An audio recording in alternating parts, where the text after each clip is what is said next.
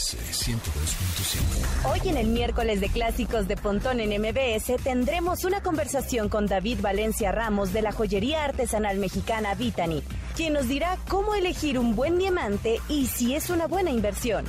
Hoy honraremos musicalmente a una película que hará temblar a más de 101 perros, pero con muy buen ritmo. Además, es miércoles con M de Mónica Mistreta, quien nos dirá los más recientes movimientos en la industria tecnológica.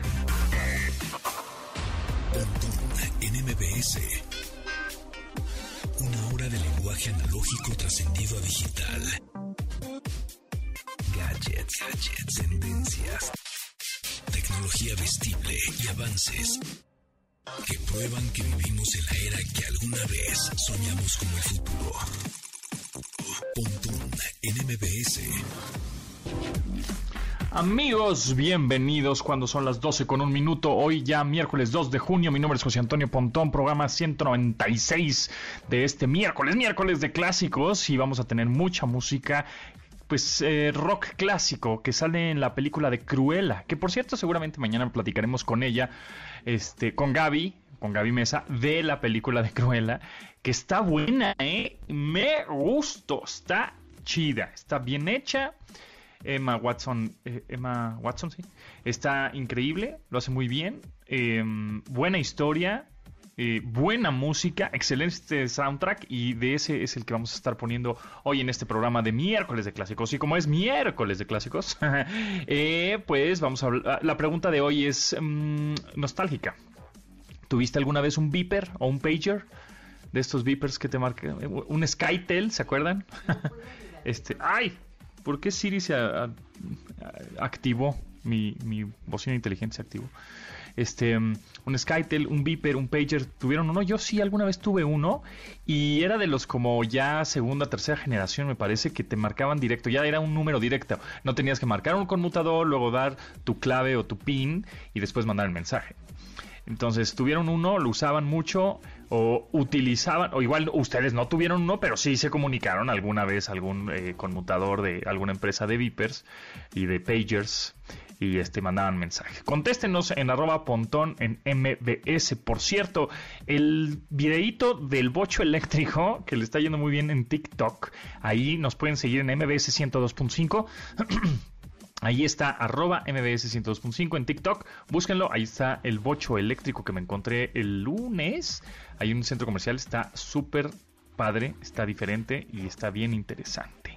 Y bueno, pues con eso comenzamos. Ah, por cierto, también Hoy es miércoles de sonido tecnostálgico. más adelante vamos a ver, el, vamos a escuchar, ¿no? a ver, el sonido que mm, también un sonido clásico que seguramente van a reconocer y les va a traer muchos buenos recuerdos. Ahora sí, con eso empezamos el update. Update. Las noticias más destacadas en la industria WhatsApp dio marcha atrás a su plan de limitar el servicio de su aplicación a las personas que no acepten sus términos y condiciones. La aplicación llegó a esta conclusión después de algunas conversaciones con autoridades y expertos en temas de privacidad, por lo que concluyeron no limitar el uso de la misma para quienes se rehusan a aceptar estas condiciones. Sin embargo, WhatsApp recalca que los avisos sobre los nuevos términos seguirán apareciendo para quienes no hayan aceptado aún. El tema ha generado gran confusión a nivel mundial. Esperemos que pronto nos aclaren qué está sucediendo. en MBS 102.5. China logró un nuevo hito en la carrera por crear energía limpia e ilimitada a través de la fusión nuclear. Esto gracias a las actividades de su reactor Tokamak, el cual alcanzó la temperatura de plasma de 120 millones de grados centígrados por 101 segundos, además de alcanzar hasta 160 millones de grados centígrados por 20 segundos. Este reactor forma parte del proyecto ITER, Reactor Experimental Internacional Termonuclear, cuya finalidad es replicar las reacciones de fusión nuclear ocurridas en el Sol para la producción de energía limpia e ilimitada. A este proyecto pertenecen países como Estados Unidos, Corea del Sur, Rusia, la misma China, por supuesto, y países de la Comunidad Europea.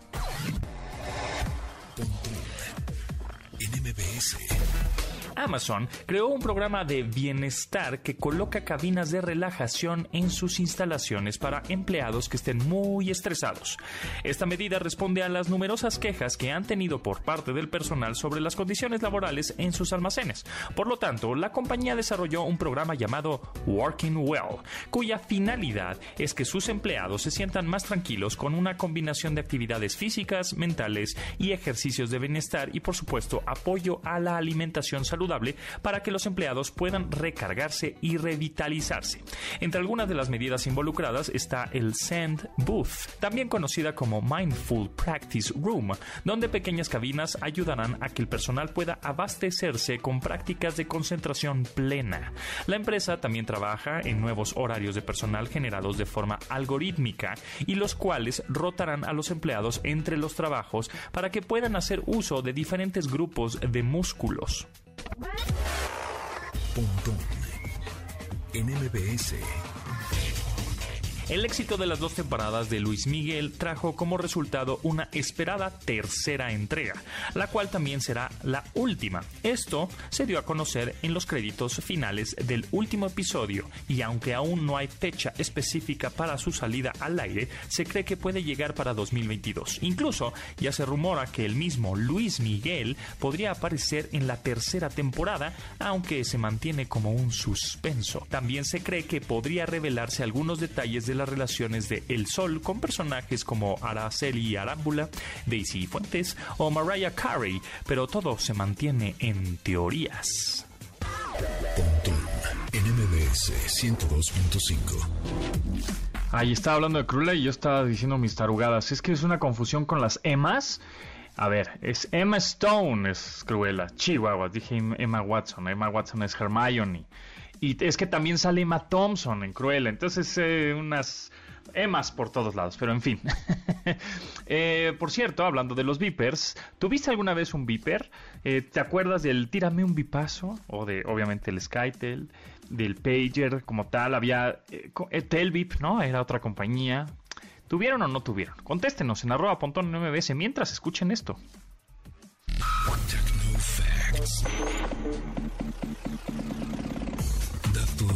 debes tener almacenados en tu sistema. Un beeper es un artefacto inalámbrico de telecomunicaciones que recibía y mostraba información en caracteres alfanuméricos, así como mensajes de voz.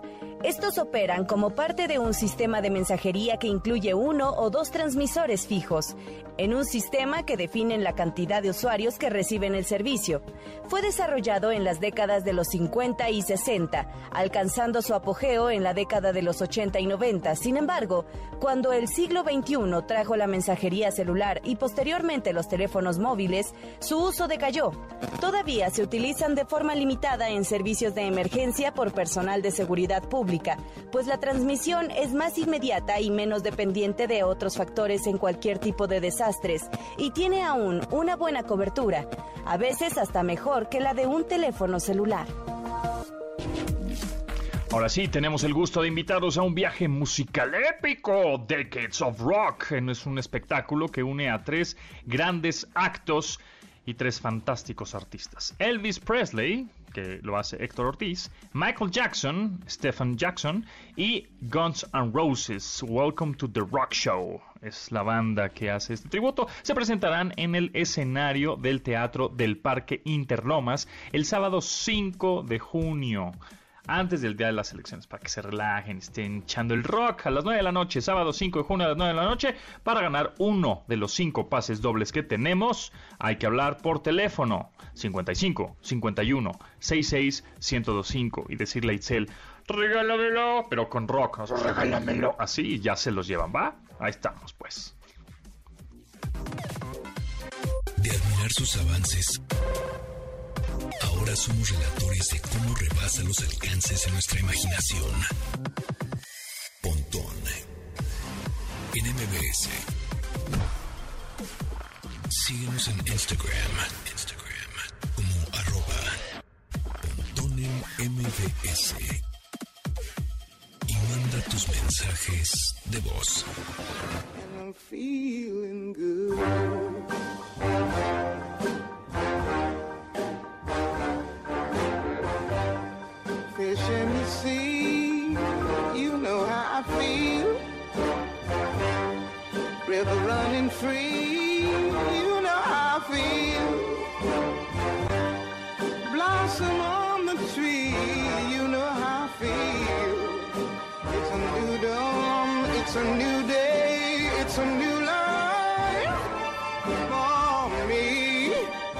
En 1964, Anthony Newley y Leslie Ricus escribieron la canción Feeling Good para el musical de Broadway The Roar of the Grease Paint. Al año siguiente, la legendaria cantante de jazz Nina Simone hizo una versión propia para su producción I Put a Spell on You, la cual alcanzó mucha exposición y se convirtió en un éxito de culto. A la fecha, hay versiones muy populares que imitan y acreditan a Simone como la voz original para interpretar el clásico, pero las versiones de George Michael, Sophie B. eh, Hawkins, eh, Michael Bublé, eh, Muse o Bass Nectar, entre otras muchas más, han seguido la línea dictada por la artista de Carolina del Norte para darle un sello propio. Feeling Good en Nina Simone.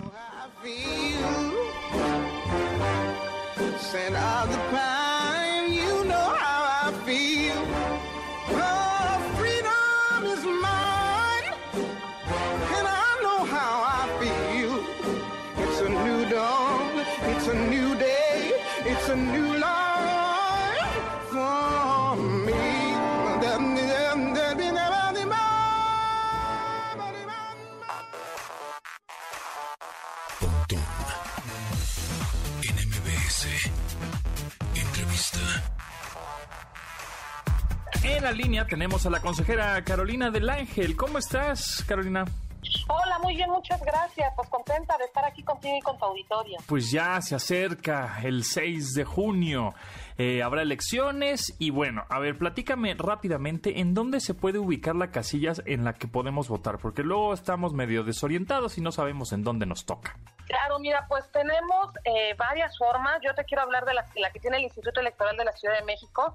En nuestra página oficial lo primero que aparece cuando abres la página es justamente todo lo que tiene que ver con, con las, este proceso electoral, con estas elecciones, y vas a encontrar rápido, hay un tema que dice ubica tu casilla, en donde lo único que te pide es la sección electoral, que es el numerito, ahí dice sección, la credencial para votar, son cuatro, cuatro dígitos, los pones y ya, te manda la ubicación de, de, las casillas correspondientes a esa sección.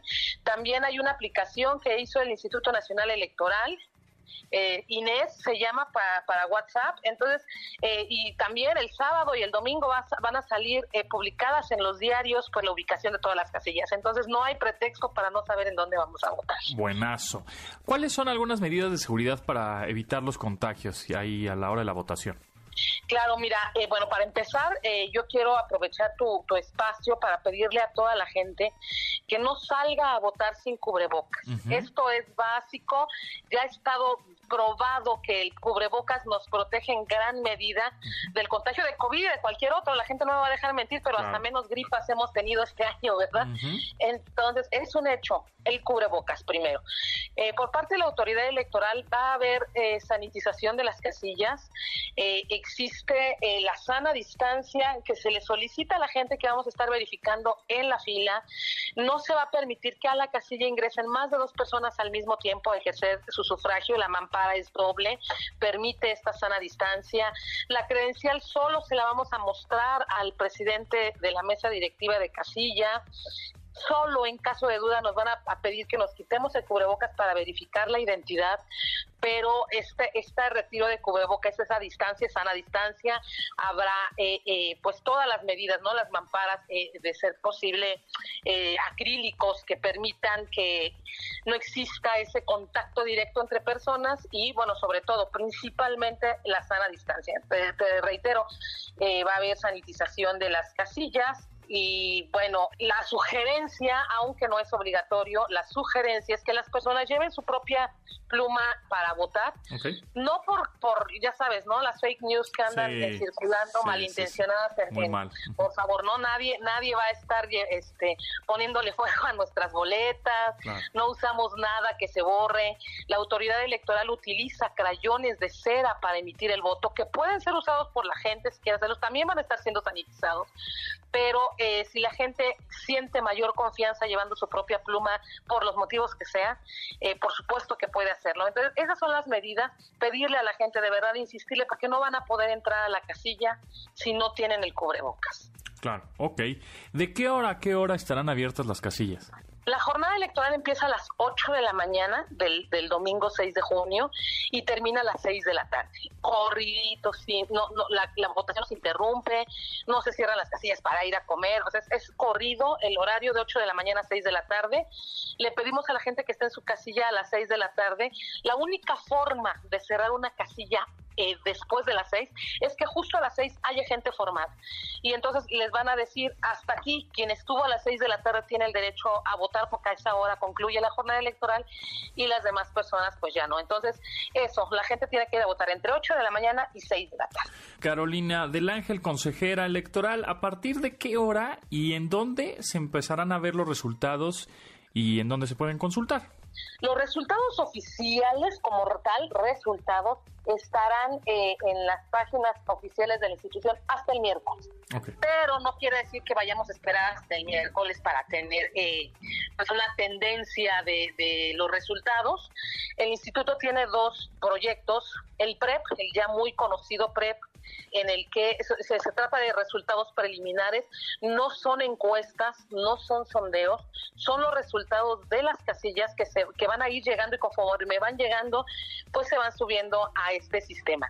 No son oficiales porque todavía falta eh, eh, todo el proceso eh, de acabar este escrutinio y cómputo, a lo mejor recuentos, esperemos que no haya demasiados, por eso no son oficiales, pero sí son, no son oficiales finales, pero sí son de la autoridad electoral.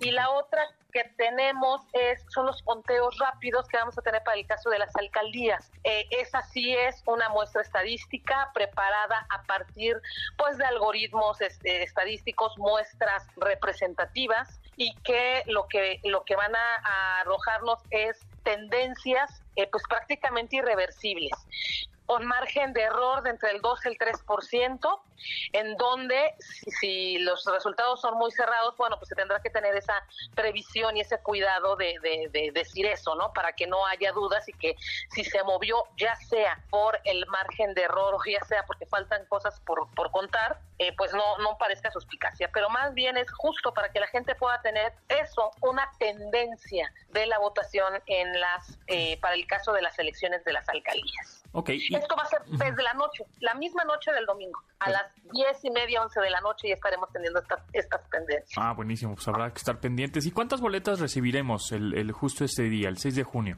Recibiremos dos locales y una federal. A nivel federal en la Ciudad de México se renuevan, y bueno, en todo el país, pero en la Ciudad de México es la eh, boleta para diputaciones federales, se renueva totalmente la Cámara de Diputados del Congreso de la Unión y a nivel local vamos a recibir dos boletas, las de diputación local y las de alcaldía, en donde vienen en planilla con las concejalías. Tres boletas en total el 6 de junio. Perfecto. Y ya por último, ¿en dónde se puede obtener un poco más de información acerca de la elección? Claro que sí, la página oficial del Instituto Electoral de la Ciudad de México es www.iecm.mx. Perfecto, pues ahí está. Muchas gracias Carolina del Ángel, ahí estaremos en contacto y bueno, pues estaremos también muy pendientes al 6 de junio. Muchísimas gracias, mi querido eh, José Antonio. Un gusto hablar contigo y con tu auditorio. Y por favor, salgan a votar. Es bien importante contar y ejercer este derecho y esta obligación ciudadana. Totalmente. Muchas gracias Carolina, que estés muy bien. Hasta luego. Bye.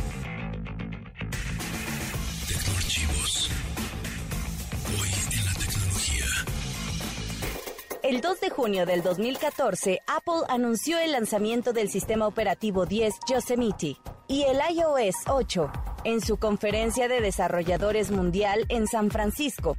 Gracias a esto se logró contestar llamadas desde las computadoras con sistema operativo 10. También fue posible la habilidad para las aplicaciones con iOS de comunicarse directamente entre sí, teclados de terceros para el mismo, así como un nuevo lenguaje de programación conocido como Swift. Sonido tecnostálgico, ¿están listos? Hoy que es miércoles de clásicos, este ya se lo saben. A ver, voy a ver qué más o menos qué generación nos está escuchando. Contéstenos si reconocen este sonido tecnostálgico en arroba pontón en MBS. Facilito. Facilito. ¿Qué recuerdos les trajo este sonido de la tecnología de esos años? Vámonos. Vamos a un corte, regresamos. De la tecnología que tenemos en nuestras manos. Esto es Pontón en MBS 102.5. Domina tu vida online. Escucha. Pontón en MBS. One way or another,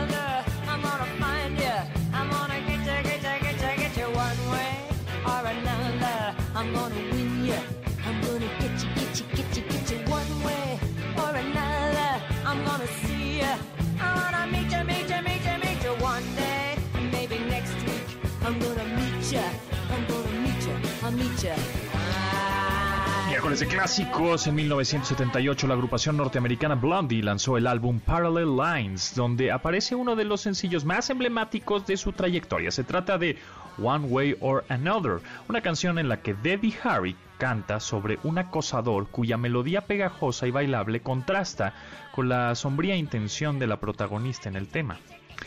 Eh, la misma Debbie señala que la letra habla sobre eventos reales, cuando un tipo la acosó de forma peligrosa, asunto que ella canalizó para convertir en uno de los grandes éxitos de la banda, al punto de ser utilizada en películas como Rugrats, Mean Girls o Donnie Brasco, o series como Los Simpsons, Sabrina la Bruja Adolescente, ER y por supuesto la banda sonora de Cruella.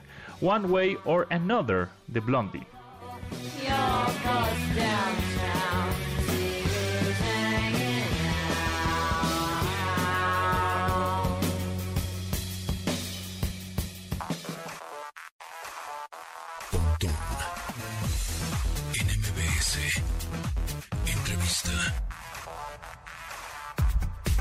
Amigos míos, ¿cómo están? Qué bueno que siguen con nosotros en MBS 102.5. En esta ocasión yo sé que no es tanto como tecnología como tal, sin embargo sí tiene algo y algo de estilo de vida digital, porque además los geeks, los entusiastas de la tecnología, los que nos gusta estar en las aplicaciones, en los teléfonos y todo eso, pues también tenemos, también los geeks este, amamos, ¿no? Entonces, justo por eso nos acompaña David Valencia Ramos, el creador y fundador de la joyería artesanal mexicana Vitani, quien nos va a dar consejos acerca de eh, cómo elegir un anillo de compromiso, o sea, el diamante. La piedra, dame la piedra para tu pareja, ¿no? Le vas a este, proponer matrimonio, pues que sea un- una piedra bonita, ¿no? Y depende, por supuesto, los presupuestos. Entonces, David, ¿cómo estás? Hola, muy bien, muchas gracias por este espacio. Sí, mm, sí. Platícame, platícame un poco acerca de qué tantos tipos de diamantes hay, pureza, tamaño, precios, quilates y todo eso. Este y, y bueno, pues comenzamos. Claro, mira, hay diferentes tipos de piedras, además de diamantes, también que son muy comerciales. Están los cristales, están las piedras preciosas, las semipreciosas y los diamantes naturales. Eh, siempre empezamos de presupuestos desde muy básicos, en 4.200 pesos.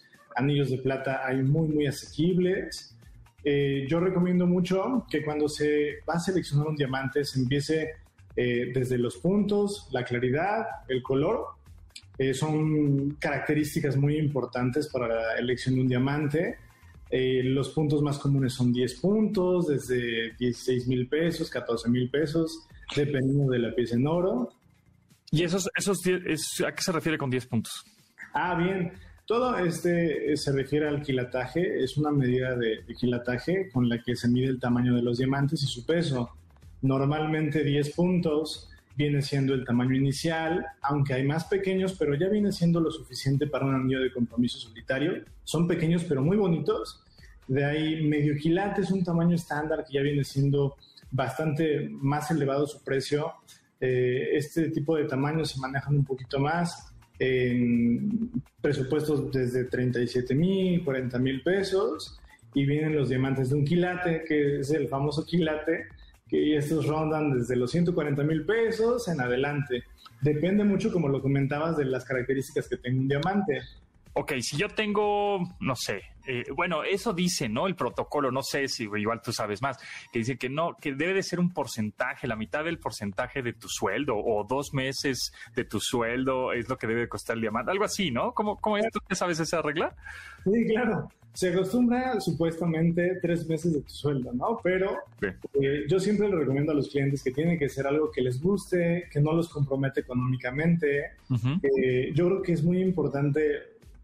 Siento que la emoción es la misma para la persona que regala una pieza de mil pesos y para la persona que regala una pieza de 160 mil, ¿no? Eh, representa lo mismo en sus vidas. Yo creo que es padrísimo regalar lo que sea, eh, no importa el presupuesto.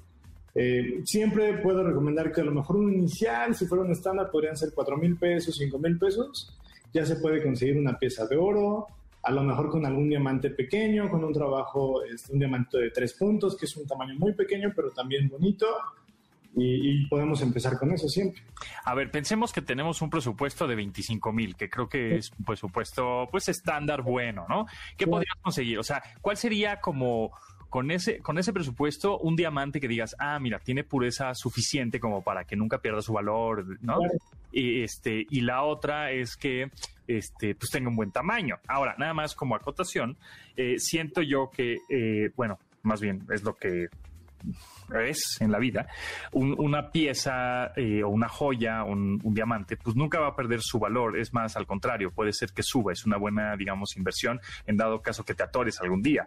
Este, hablando de tecnología, pues este, una pieza tecnológica, una computadora, un teléfono, un monitor, un lo que me- se te ocurra, inmediatamente cuando lo compras y lo sacas de la caja ha perdido su valor en un 35%. Entonces no es como tanto una inversión, aunque, aunque, este, sí es eh, por, por el lado del hardware. Sin embargo, si ese hardware o esa pie- ese, dispositivo les te ayuda para trabajar y gracias a ese trabajo sacas más lana, bueno, pues ahí, ahí también es una inversión, ¿no? Pero bueno, platicando un poquito acerca de teniendo 25 mil pesos, ¿cuál sería, o sea, cuando yo llegues, llegues a la tienda, a la joyería, digo, necesito una piedra de tantos puntos y tanta pureza, ¿cómo lo pido?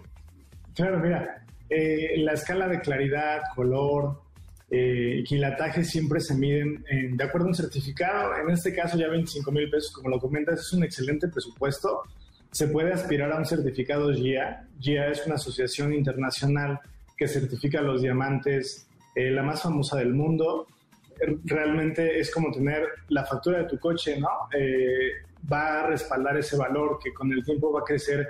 Efectivamente, hay gente que de repente hace 10 años compró un GIA de 10 mil pesos y hoy cuesta un valor considerable en aumento, ¿no? Unos 30 mil pesos. Se, empezamos, hay una claridad que se llama VS1, ya es una claridad media, eh, ya vale bastante la pena. Eh, en inglés significa Very Small Inclusions, que son inclusiones muy pequeñas, O sea, manchitas muy chiquititas que no se ven. chiquititas que son realmente imperceptibles, inclusive al ojo humano, solamente se pueden ver con maquinaria especializada o en este caso... ¿sí? Entonces, entre menos manchitas tiene adentro el diamante, es más caro, más puro. Claro. Y ese es, y bueno, y, y pues si te regalan algo así sería como, wow, tienes casi el diamante más puro casi del mundo, porque no tiene estas inclusiones que son las manchitas que se podrían ver con microscopio prácticamente. Claro, exactamente así. Eh, hay claridades más altas, con menos inclusiones, pero quiere decir que exactamente son diamantes perfectos. Estamos hablando de que un 5% de, de los diamantes que se extraen a nivel mundial tienen eh, características más elevadas de VS1. Entonces estamos hablando de una proporción muy pequeña eh, de piezas superiores. De ahí viene también el color, que es muy importante. El color, mientras menos amarillito sea el diamante y mientras menos color tenga, es más valioso. De eh, un color H, que igualmente está a la mitad de la escala, ya se puede aspirar con este presupuesto. Y el quilataje, que viene siendo 25 puntos, ya es, muy, es un quilataje que no es tan común. Eh, realmente pocas personas a- aspiran este tipo de, de piezas, de, de diamantes, y viene siendo un gran presupuesto. 25 puntos es el cuarto, es un cuarto de un Cuarto de kilómetro. es punto, es punto 25, ¿no? Sí, exactamente. Ok, ok. Ahora, rápidamente, para, porque se nos va el tiempo volando. Hay muchos, este, todavía hay diamantes que sacar, o sea, hay un, hay un punto límite, hay un, ya en el mundo ya decir, ya se acabaron los diamantes, ya no hay más, o siempre va a haber. Todo, como todo recurso, es un recurso que no es renovable, tarda muchos millones de años en renovarse. Eh, todavía hay muchas minas por explotarse en demasiados lugares del mundo. Creo que todavía hay para un rato largo. Ok. Entonces, eh, todavía quedan bastantes diamantes. No, lo digo por si, si están pensando este, invertir en, un, en algo, pues pueden ser diamantes o pueden ser bitcoins. Ahí está. Claro, sí, sí. Los bitcoins ahí están, tienen un tope que son 20 21 millones de bitcoins, pero ahorita el precio del bitcoin está muy bajo, entonces puede ser una buena idea este, invertir en diamantes. Ahora, este, justo cuando inviertes en diamantes, eh, eh, sea este de 25 mil pesos, ¿no? Pensemos que tienes un, es que es de punto 25 de tamaño, una pureza pues, también intermedia y un color ya transparentoso, ¿no? No, no es totalmente puro, pero no llega a ser amarillo. Eh, ¿Cuántos años, en- pensando en que no se lo voy a dar a una, a mi pareja, ¿no? A mi- Claro. yo me voy a casar, sino es una inversión. Pensando en que ese diamante eh, lo guardo cinco años, ¿tú crees que en esos cinco años suba el valor de esos 25, este, de esos 25 mil pesos que compré, lo pueda revender a un precio may- mayor? Claro que sí. De hecho, en el caso de los diamantes GIA, es muy probable que es una garantía que va a costar lo mismo por lo menos y de ahí nos vamos elevando en valor año con año. Cinco años es un número muy bien elegido porque justo es cuando recuperas el costo de lo que tú pagaste. Eh, de ahí el- también depende mucho de la certificación que tenga. Siempre los diamantes con certificación GIA tienen un mayor valor de reventa y eso también es muy interesante. En unos 10 años ya está creciendo eh, a lo mejor un 25% de ganancia sobre eso y en unos 20 años, que es a veces cuando la pareja puede entrar en alguna situación de necesidad económica, en 10 años siempre ya te puede respaldar, que realmente se entregan un diamante de preferencia porque la idea es que si en una situación difícil este lo puede sacar adelante, eh, que se use, ¿no? Eh, dicen que los bienes son para compensar los males, entonces, eh, si es la intención, yo creo que en unos 5 años ya recuperó su valor y de ahí para, para, para arriba. Muy bien, pues para la gente que tenga dudas de este de cómo regalar un diamante, qué inv- si invertir en diamantes o cómo elegir un- el mejor diamante según tu presupuesto, ¿tienes alguna red social, contacto, página que te puedan contactar para acla- aclarar esas dudas? Claro que sí, nos pueden encontrar en Facebook como Vitani Joyería, en Instagram igualmente como Vitani Joyería y en nuestra página web como vitani.com y con mucho gusto resolvemos todas sus dudas, podemos hacer o lo que ustedes requieran. Perfecto. Vi- Vitani es con B de vaca y doble N, ¿correcto? Con V y doble N, es correcto. Exactamente, con V y doble N. Ahí está. Eh, pues muchas gracias, David Valencia Ramos, eh, creador, fundador de la joyería Justo Artesanal, hecha en México, mexicana. Vitani, que estés muy bien y ahí estaremos este, pues en contacto. Igualmente, muchísimas gracias. Bio. El personaje de la semana. Alan Turing destacó por sus grandes habilidades como genio matemático, sin embargo, también sobresalió por otras aptitudes que no imaginaríamos que podría presumir. A continuación, les compartiremos algunas de ellas. Alan era un fanático corredor, tal era su capacidad que impulsó récords en el Club Atlético Walton y estuvo cerca de calificar para los Juegos Olímpicos de 1948 como representante de Gran Bretaña.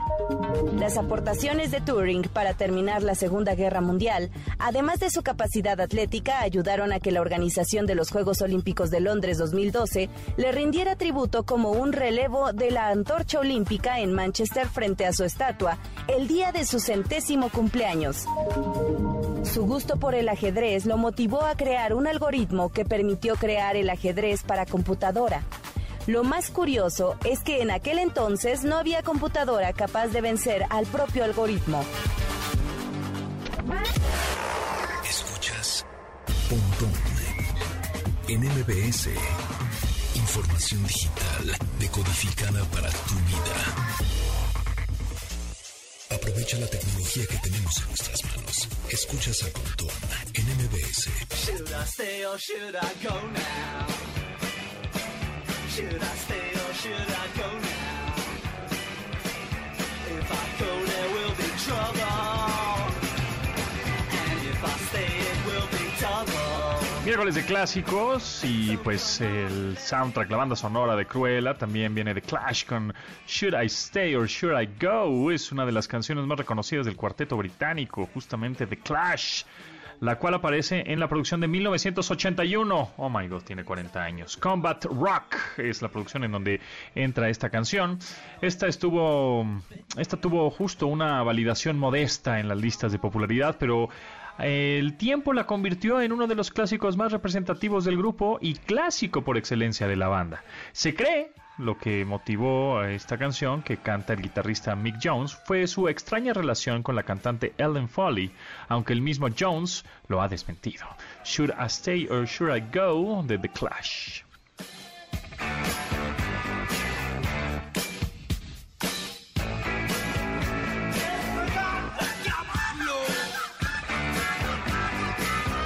Tecnología empresarial y el mundo TI. Con Mónica Mistreta. Miércoles, miércoles con M de Mónica Mistreta. Yo ya no estamos en mayo, ya estamos en junio. J de algo, ya no es M de mayo tampoco, pero bueno, miércoles con M de Mónica Mistreta. ¿Cómo estás, Mónica? J de Happy. De Happy, exacto. Exacto, exacto, puede ser. De híjoles, mano, ya se está poniendo rudo. Este, Mónica, ¿de qué vamos a hablar en esta ocasión? Pues hoy les traigo lo último de mi más reciente producción. Eso. eh, periodística, por supuesto. Me parece. Eh, un, un- un bonito artículo que publiqué en IT Masters Mag a propósito del CIO moderno. Moderno. CIO, dícese de la acción de un personaje que es el ingeniero en sistemas, el director de innovación, el director de tecnología de las compañías. El CIO o bueno, C de casa y O, ¿no? Exacto. C de Chief, jefe, Ajá. y de Information, Innovation, Inspiration, no, no sé, cualquiera de esas. Ajá. Y O de Officer. Ok. Nos queda clarísimo ahora. Entonces, eh, pues tenemos que después de la pandemia, ¿no? Todos estamos ya hablando de pues esta nueva normalidad, de la next normal, como se le vaya a llamar, Ujú. Y los directores de sistemas no están ajenos a eso, por supuesto. Y, y no solo eso, adquirieron tal notoriedad durante estos últimos 12, 15 meses, 18, como se quiera ver, que pues más vale que la aprovechen en estos instantes en que su trabajo se volvió estratégico, se volvió súper evidente y entonces pueden, están acaparando los reflectores y deben de seguir aprovechando la notoriedad para profundizar en muchas de las eh, eh, de nuevos eh, desarrollos que lograron acelerar en cuestión de semanas eh, a veces, porque nos los han platicado, eh, que, y que antes hubieran tomado quizá años, ¿no? Como bien decía el director de sistemas de Coppel en una entrevista, el doctor COVID ha sido el mejor consultor que hemos tenido, Porque lo que antes los consultores decían, pues sería bueno que echaras a andar esto, mira, nos va a tomar unos 12 meses, ahí fue, lo tienes que tener para dentro de dos semanas, period, ¿no? Entonces, bueno, eh, si tú, si tú googleas eh, eh, Manual for the Modern CIO o una combinación de esas palabras, te van a traer, Google te va a traer 13 millones de resultados En menos de 40 nanosegundos, ¿ok? Entonces lo que yo les, les escribí en ese articulito que, com- que compartí es, yo no les voy a dar otro manual, o sea, créanme que tienen de sobra. Y cualquier manual, pues, pues es, eh, pues es reducir la, la complejidad, es, es simplificarla demasiado, eh, seguramente será subjetivo, eh, será muy insensible a la, a la situación particular de una industria o de una empresa. En fin, Em, no creo mucho en los manuales, ojalá tuviéramos uno los periodistas, ¿verdad? Para hacer mejor nuestro trabajo y equivocarnos menos. Pero pues eso es cuestión de, de mucho oficio, es cuestión de... Y, y es cuestión de intuición, que es lo que yo insisto en este, en este artículo.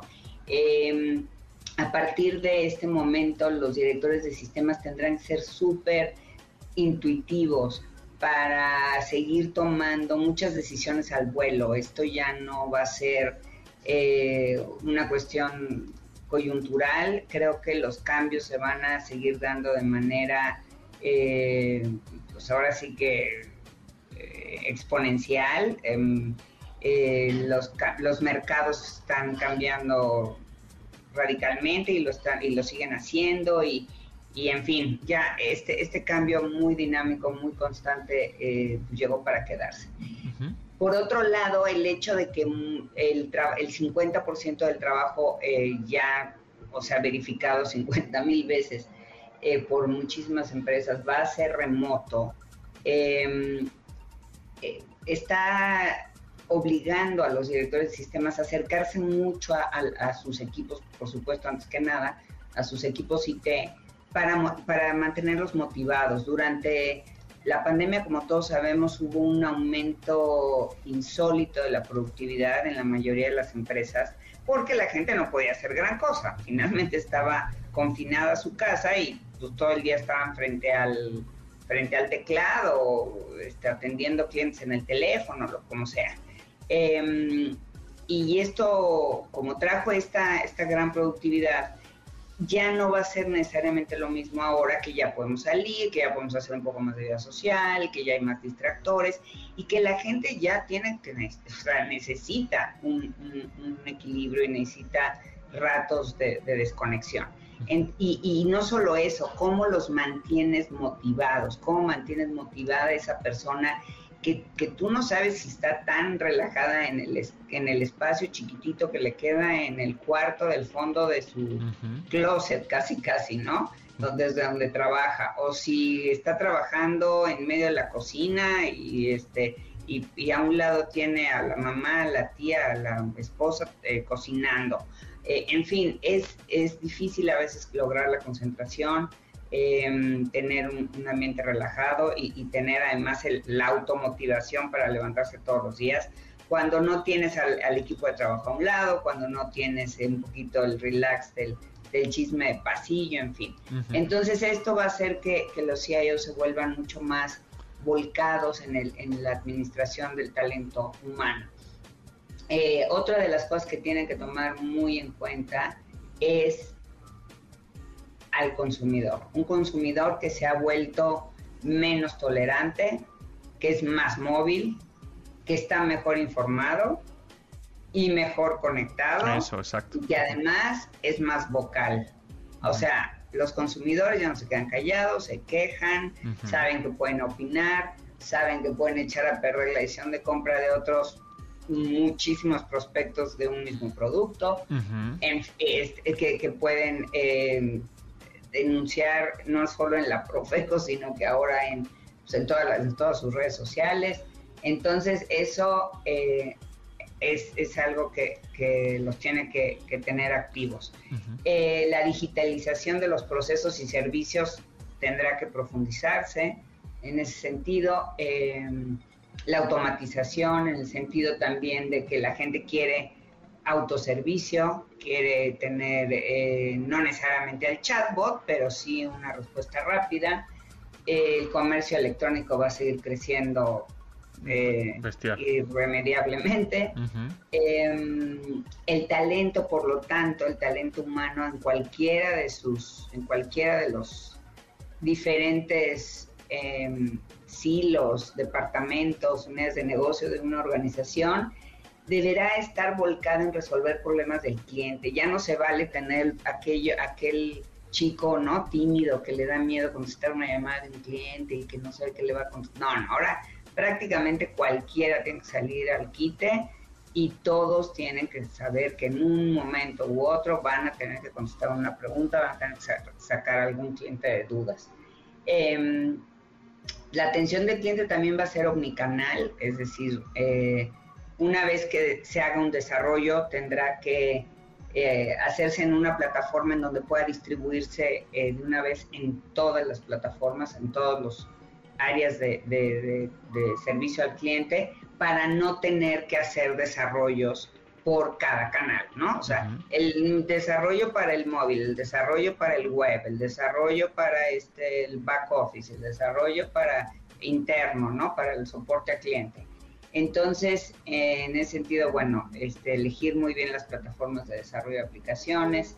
Eh, en ese sentido, también aplicaciones y plataformas abiertas para poderse integrar al ecosistema de APIs. Eh, las Big Tech introducen todos los días este, nuevas funciones sin grandes implementaciones, casi ni cuenta nos damos, y presentan muy rápido ofertas o y las amplían o las reducen. Eh, eso se hace gracias a una arquitectura modular que permite crear este tipo de, de- de- de nuevas ofertas rápidamente. Entonces, de las Big Tech tienen mucho que aprender este, las- el resto de las empresas que quieran hacer e-commerce.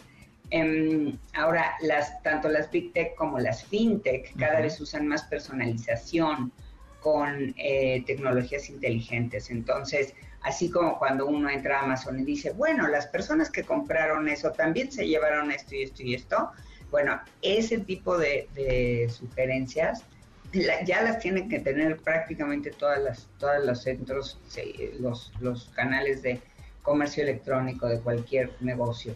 Em, e- y también esto va de la mano con impulsar el uso de analítica de datos para analizar al cliente y no solo para saber qué compró y qué no compró, sino para predecir su comportamiento. O sea, es muy fácil saber si yo compré, este, no sé, una eh, medicina para el corazón y también compré un complemento que normalmente se toma con una medicina para el corazón. Eh, ah, mira, esta persona siempre compra eso. Ajá, so, este, ¿por qué no adelantarse a mi siguiente compra, no? Entonces hacerme una oferta, decirme que ahora puedo comprarlo en paquete, que, en fin, eh, ese es el tipo de cosas que, que hay que em- empezar a hacer. Muy bien. Muy bien, Mónica, pues ¿en dónde te pueden seguir para más información? Eh, a Twitter, Monicami, Ujú. y el artículo está disponible en itmastersmag.com, mag de magazine, eh, punto com, y, y ahí pueden ver. Y si no, también en Instagram, Mónica Mistreta, en donde tenemos el IT Masters News, un eh, bonito videoblog con el que en cinco minutos pueden estar perfectamente empapados de los últimos temas en, en tecnologías Buen- empresariales. Buenísimo. Ahorita pásame la liga y la ponemos en, en Pontón en MBS, en Twitter, en arroba Pontón en MBS, ponemos la liga de este, de este artículo de IT Masters. Gracias, Mónica, y nos escuchamos próximo miércoles por acá. Sí, bueno, gracias Con a ti, M, Pontón. con miércoles con M de Mónica Mistreta. Y, y nosotros nos vamos, gracias a Rodrigo Vero, Neto, Itzel, Mario, Luis y Marcos en la producción de ese programa. Y se quedan con Manuel López San Martín en MBS Noticias. Mi nombre es José Antonio Pontón y pásenla muy bien. Bye. De admirar sus avances, ahora somos relatores de cómo rebasa los alcances de nuestra imaginación. Pontón en MBS.